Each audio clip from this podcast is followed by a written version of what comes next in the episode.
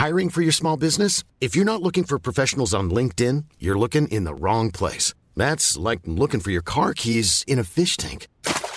LinkedIn helps you hire professionals you can't find anywhere else, even those who aren't actively searching for a new job but might be open to the perfect role. In a given month, over 70% of LinkedIn users don't even visit other leading job sites. So start looking in the right place. With LinkedIn, you can hire professionals like a professional. Post your free job on linkedin.com slash people today. Eu sou Mário Persona e essas são as respostas que eu dei aos que me perguntaram sobre a Bíblia.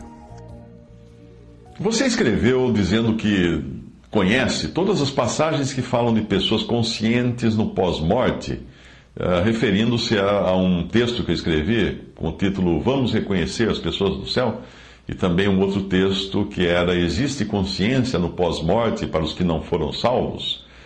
Esses textos eu tenho transformado em, em vídeo e áudio também. Muito bem, a sua dúvida está em Eclesiastes 9,5, onde diz: Porque os vivos sabem que hão de morrer, mas os mortos não sabem coisa alguma, nem tampouco terão eles recompensa, porque a sua memória jaz no esquecimento. Todos os outros textos uh, revelam o que acontece após a morte do ponto de vista divino. E alguns até mesmo abrem uma cortina para nós enxergarmos o além, como é o caso que Cristo contou do rico e Lázaro. Não é uma parábola aquilo, aquilo é uma história verdadeira, porque o personagem tem nome. E também as passagens de Apocalipse, muitas que falam do após-morte. Este texto em Eclesiastes 9 revela qual é a visão humana das coisas. E é assim todo o livro de Eclesiastes, porque o ponto de vista em Eclesiastes é debaixo do sol que é repetido mais de duas dezenas de vezes, se não me engano, as coisas que se passam debaixo do sol. E muito ali é o que Salomão investigou no seu próprio coração.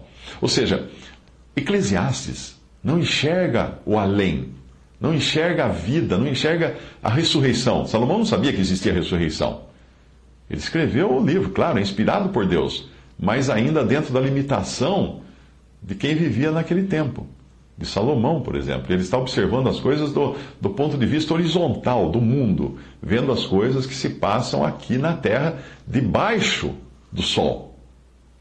E nós, como cristãos hoje, nós conhecemos as coisas que existem além do sol, acima do sol, na glória, na presença de Deus, eternamente.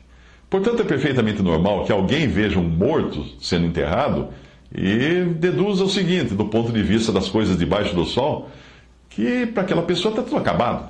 Sim, o fim acabou ali na, na, na, na sepultura, debaixo do sol. Uma pessoa com essa visão, com esse ponto de vista, uh, enxergando esse morto, dirá que esse morto não tem mais qualquer relação com as coisas desta vida, com as coisas que acontecem debaixo do sol. Ele esquecerá tudo e será esquecido aqui, porque o seu, o seu corpo morto, obviamente, o cérebro para de funcionar.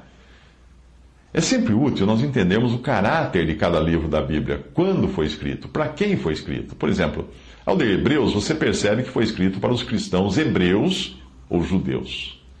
Uh, judeus também, o nome Hebreus significa. Uh, por isso existe tanta referência no livro aos Hebreus, na carta aos Hebreus, aos rituais judaicos, e tanta insistência para que os cristãos hebreus deixassem aquelas coisas, abandonassem aqueles rituais. Quando você lê o Evangelho de Mateus, você percebe que é o que mais fala do Antigo Testamento. Tipo assim, como disseram os profetas, é sempre repetindo assim. Aí você vai pesquisar e descobre que ele é o único livro do Novo Testamento que foi escrito em aramaico, que era um, um, um, um, um hebraico popular nos tempos de Jesus, usado nos tempos de Jesus. E você percebe também que a genealogia, genealogia de Cristo em Mateus começa em Davi. Na verdade, em Abraão até, mas com foco em Jesus, que é o filho de Davi. Ao contrário de Lucas, onde a genealogia de Jesus é traçada até Adão. Mais uma vez, nós vemos um livro escrito com uma mensagem especial aos judeus para provar a eles que Jesus era Messias e Rei. Assim acontece com todos os livros da Bíblia. Atos, por exemplo, não é um livro de doutrinas, mas é um livro de atos, de coisas, de ações práticas dos apóstolos sejam elas certas ou erradas. Não é, não é tudo que está ali que deve ser imitado, porque os apóstolos também cometeram erros. Ao ler o livro de Jó, você daí precisa filtrar o que os três amigos de Jó dizem, porque eles falam de sabedoria humana e não divina. Embora seja Deus que tenha inspirado o livro para que chegasse até nós. É Deus falando o que os amigos de Jó disseram.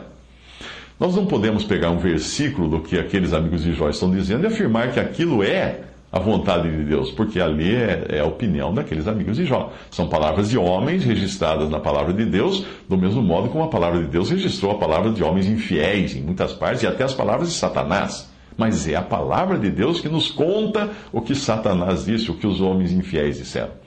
A dificuldade é que o, o, que os amigos de Jó dizem soa muito bonito, está muito bem alinhado com as religiões e filosofias humanas. E algumas coisas são até verdadeiras, e algumas coisas poderiam até ter saído da boca de Deus originalmente. Isso pode nos confundir.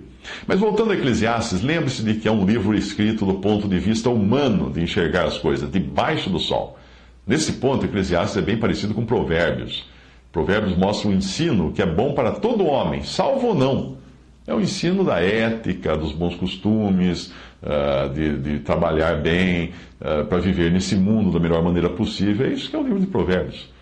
Eclesiastes é como se dissesse que, mesmo vivendo do jeito que vive alguém que leu Provérbios, ainda assim a sua vida não fará muito sentido debaixo do sol. Perceba que ambos servem até para o incrédulo, mas estão anos-luz daquilo que nós vemos revelado em outros livros, principalmente na doutrina dos apóstolos, que você encontra nas epístolas, porque essas sim são exclusivamente para a igreja. Aquilo que Deus revelou e não tinha revelado antes aos profetas do Antigo Testamento, mas revelou aos profetas e apóstolos do Novo Testamento.